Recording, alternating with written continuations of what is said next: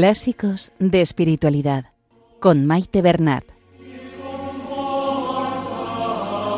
Un saludo a todos los oyentes de Radio María y bienvenidos al programa Clásicos de Espiritualidad.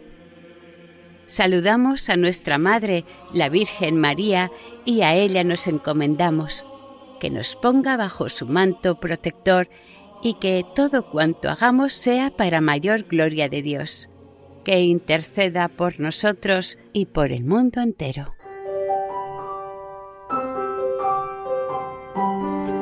Estimados oyentes, continuamos la lectura de Introducción a la vida devota de San Francisco de Sales, también conocida como la Filotea. En el programa de hoy se leerán los capítulos 23 y 24 con los que acaba la primera parte del libro. Comenzaremos la segunda parte y se leerá el primer capítulo y la mitad del segundo.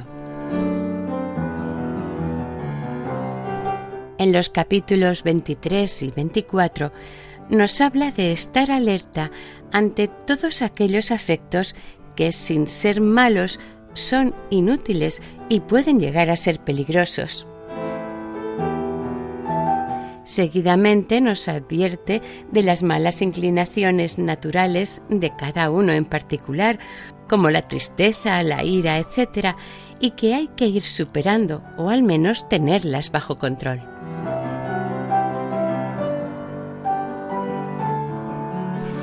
Comenzamos la lectura.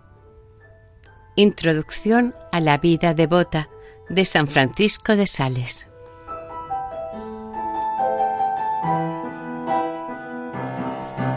Capítulo 23 Que hemos de purificarnos del afecto a las cosas inútiles y peligrosas.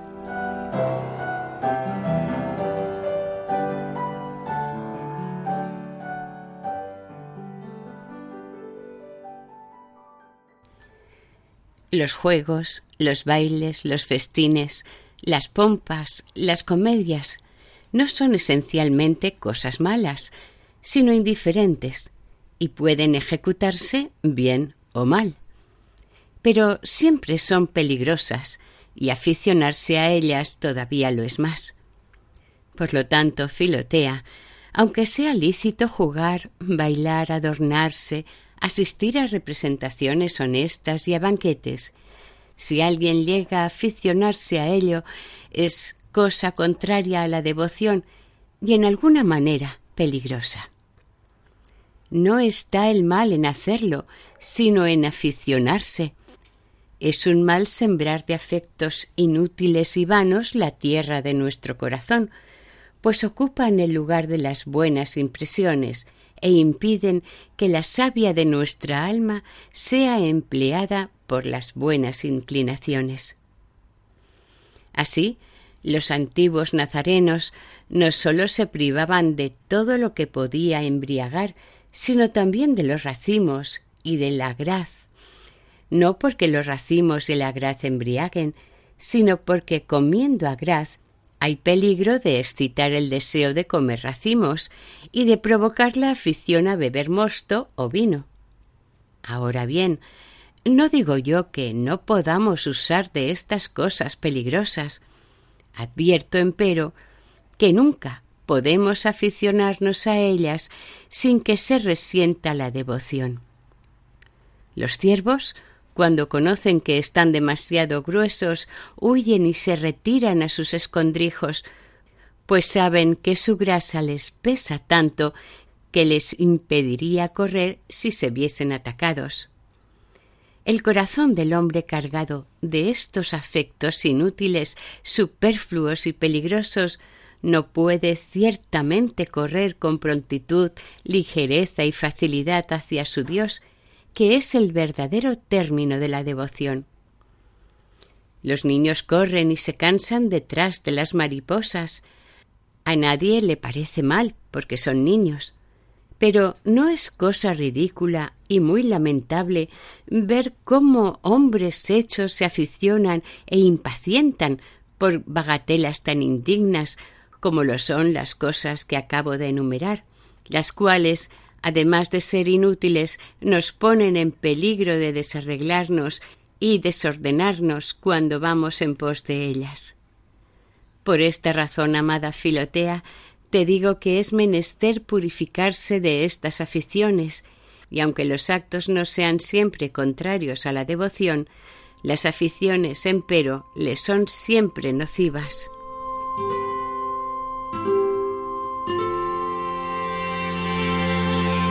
Capítulo 24 Que hemos de purificarnos de las malas inclinaciones.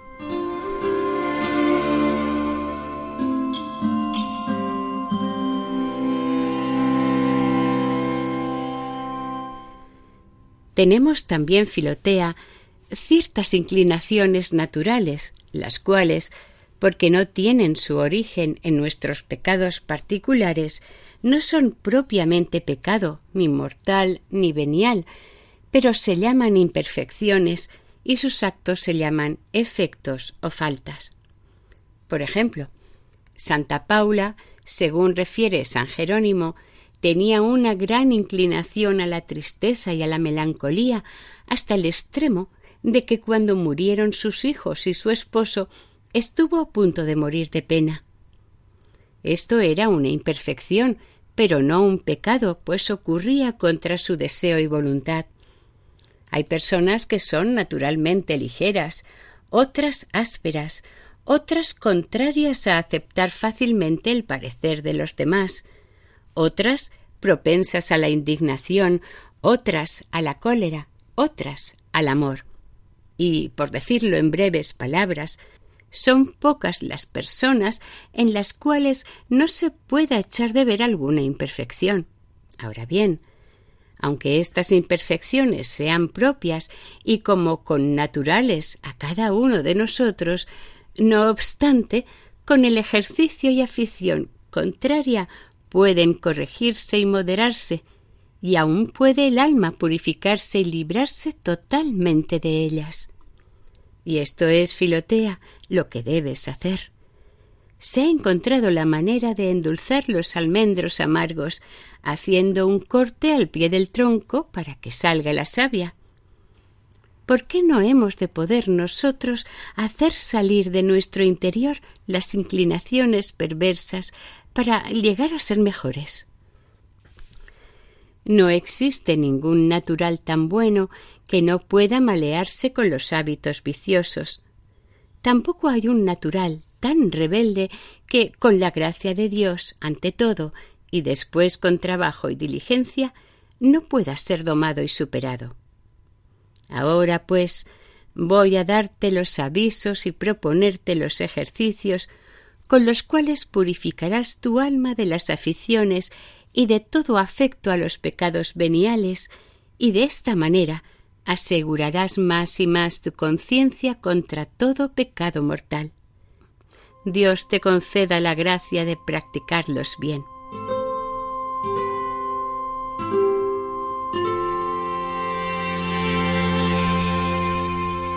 Fin de la primera parte de Introducción a la vida devota.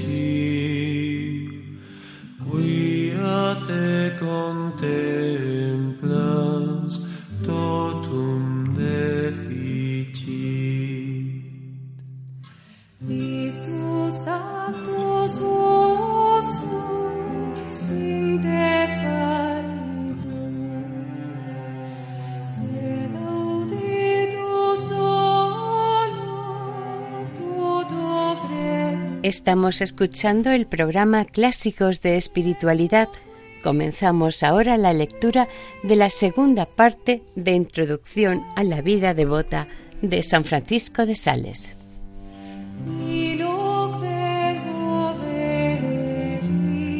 Diferentes avisos para elevación del alma a Dios mediante la oración y los sacramentos.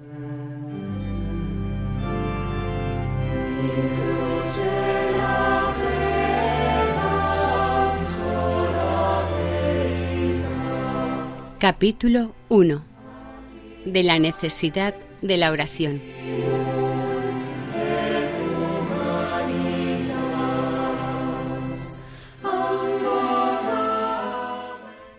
La oración, al llevar nuestro entendimiento hacia las claridades de la luz divina y al inflamar nuestra voluntad en el fuego del amor celestial, purifica nuestro entendimiento de sus ignorancias y nuestra voluntad de sus depravados afectos. Es el agua de bendición que con su riego hace reverdecer y florecer las plantas de nuestros buenos deseos, lava nuestras almas de las imperfecciones y apaga en nuestros corazones la sed de las pasiones. Pero de un modo particular te aconsejo la oración mental afectuosa especialmente la que versa sobre la vida y pasión de nuestro Señor. Contemplándole con frecuencia en la meditación, toda tu alma se llenará de él, aprenderás su manera de conducirse y tus acciones se conformarán con el modelo de las suyas. Él es la luz del mundo, es pues en Él, por Él y para Él que hemos de ser ilustrados e iluminados. Es el árbol del deseo a cuya sombra nos hemos de rehacer. Es la fuente viva de Jacob, donde nos hemos de purificar de todas nuestras fealdades. Finalmente, los niños, a fuerza de escuchar a sus madres y de balbucir con ellas, aprenden a hablar su lenguaje. Así nosotros, permaneciendo cerca del Salvador por la meditación y observando sus palabras, sus actos y sus afectos, aprendemos, con su gracia, a hablar, obrar y a querer como Él. Conviene que nos detengamos aquí, Filotea, y créeme, no podemos ir a Dios Padre sino por esta puerta, pues así como el cristal de un espejo no podría detener nuestra imagen si no tuviese detrás de sí una capa de estaño o de plomo, de la misma manera la divinidad no podría ser bien contemplada por nosotros en este mundo si no se hubiese unido a la sagrada humanidad del Salvador, cuya vida y muerte son el objeto más proporcionado, apetecible, delicioso y provechoso que podemos escoger para nuestras meditaciones ordinarias.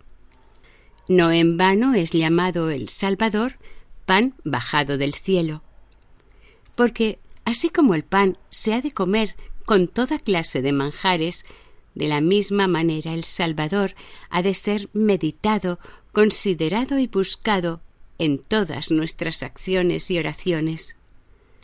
Muchos autores, para facilitar la meditación, han distribuido su vida y su muerte en diversos puntos, los que te aconsejo de un modo particular son Buenaventura, Belintani, Bruno, Capilla, Granada y La Puente. Emplea en la oración una hora cada día antes de comer, pero si es posible mejor será hacerlas a primeras horas de la mañana, porque con el descanso de la noche tendrás el espíritu menos fatigado y más expedito. No emplees más de una hora, si el Padre Espiritual no te dice expresamente otra cosa. Si puedes practicar este ejercicio en la Iglesia y tienes allí bastante quietud para ello, te será cosa fácil y cómoda, porque nadie, ni el padre, ni la madre, ni el esposo, ni la esposa, ni cualquier otro, podrán impedirte que estés una hora en la iglesia. En cambio, estando a merced de otros, no podrás en tu casa tener una hora tan libre. Comienza toda clase de oraciones, ya sean mentales, ya vocales, poniéndote en la presencia de Dios y cumple esta regla sin excepción y verás en poco tiempo el provecho que sacarás de ella. Si quieres creerme, di el Padre Nuestro, el Ave María y el Credo en latín, pero al mismo tiempo aplícate a entender en tu lengua las palabras que contiene para que mientras las rezas en el lenguaje común de la Iglesia puedas al mismo tiempo saborear el admirable y delicioso sentido de estas oraciones, que es menester decir fijando el pensamiento y excitando el afecto sobre el significado de las mismas, y no de corrida para poder rezar más sino procurando decir lo que digas de corazón, pues un solo Padre nuestro, dicho con sentimiento, vale más que muchos rezados de prisa y con precipitación.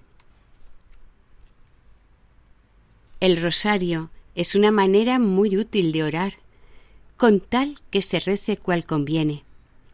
Para hacerlo así, procura tener algún librito de los que enseñan la manera de rezarlo, es también muy provechoso rezar las letanías de nuestro Señor, de la Santísima Virgen y de los santos, y todas las otras preces vocales que se encuentran en los manuales y horas aprobadas.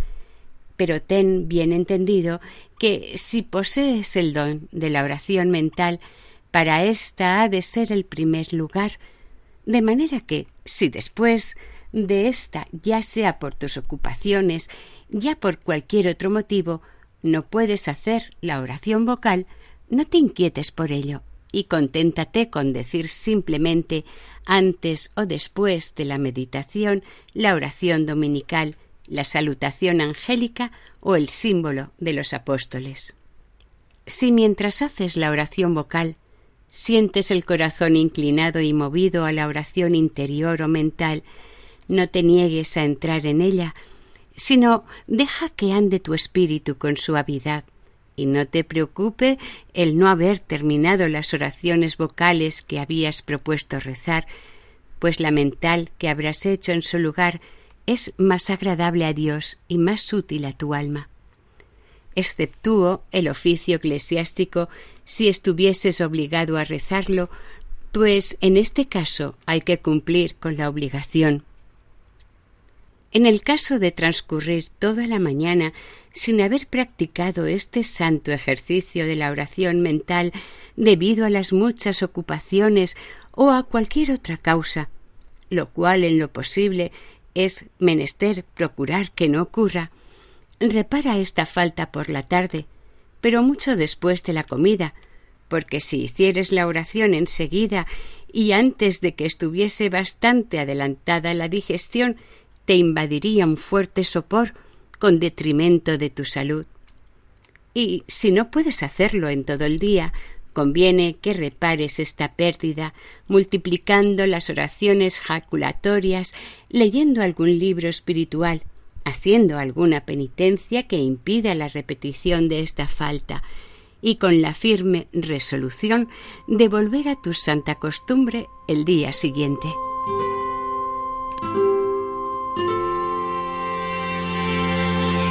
Capítulo 2 Breve método para meditar y, primeramente, de la presencia de Dios, primer punto de la preparación.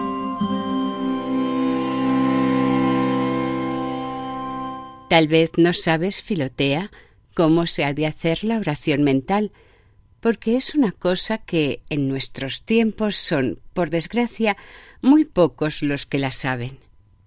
Por esta razón, te presento un método sencillo y breve, confiando en que con la lectura de muchos y muy buenos libros que se han escrito acerca de esta materia, y sobre todo por la práctica, serás más ampliamente instruida. Te indico en primer lugar la preparación que consiste en dos puntos, el primero de los cuales es ponerte en la presencia de Dios, y el segundo, invocar su auxilio. Ahora bien, para ponerte en la presencia de Dios, te propongo cuatro importantes medios de los cuales podrás servirte en los comienzos. Primero consiste en formarse una idea viva y completa de la presencia de Dios, es decir, pensar que Dios está en todas partes y que no hay lugar ni cosa en este mundo donde no esté con su real presencia, de manera que, así como los pájaros, por donde quiera que vuelan, siempre encuentran aire, así también nosotros, donde quiera que estemos o vayamos, siempre encontramos a Dios. Todos conocemos esta verdad, pero no todos la consideramos con atención. Los ciegos, que no ven al Rey, cuando están delante de ellos, no dejan de tomar una actitud respetuosa si alguien les advierte su presencia. Pero, a pesar de ello, es cierto que, no viéndole, fácilmente se olvidan de que está presente y aflojan en el respeto y reverencia. Ay, Filotea, nosotros no vemos a Dios presente y aunque la fe nos lo dice, no viéndole con los ojos, nos olvidamos con frecuencia de Él y nos portamos como si estuviese muy lejos de nosotros, pues aunque sabemos que está presente en todas las cosas, como quiera que no pensemos en Él, equivale a no saberlo. Por esta causa es menester que antes de la oración procuremos que en nuestra alma se actúe reflexionando y considerando esta presencia de Dios. Este fue el pensamiento de David cuando exclamó Si subo al cielo, oh Dios mío, allí estás tú, si desciendo a los infiernos, allí te encuentro. Y en este sentido hemos de tomar las palabras de Jacob, el cual, al ver la sagrada escalera, dijo Oh, qué terrible es este lugar. Verdaderamente Dios está aquí y yo no lo sabía. Al querer, pues, hacer oración, has de decir de todo corazón a tu corazón, Oh corazón mío, oh corazón mío, realmente Dios está aquí.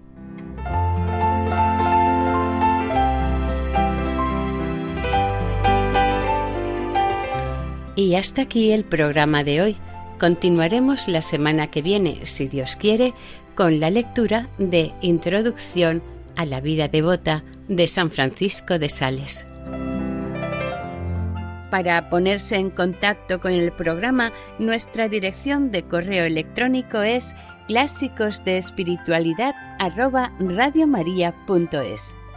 Pueden volver a escuchar el programa e incluso descargarlo en la sección de podcast de la página web de Radio María. Si desean adquirir el programa, pueden llamar al 91 8 22 80 10. Que el Señor y la Virgen les bendigan.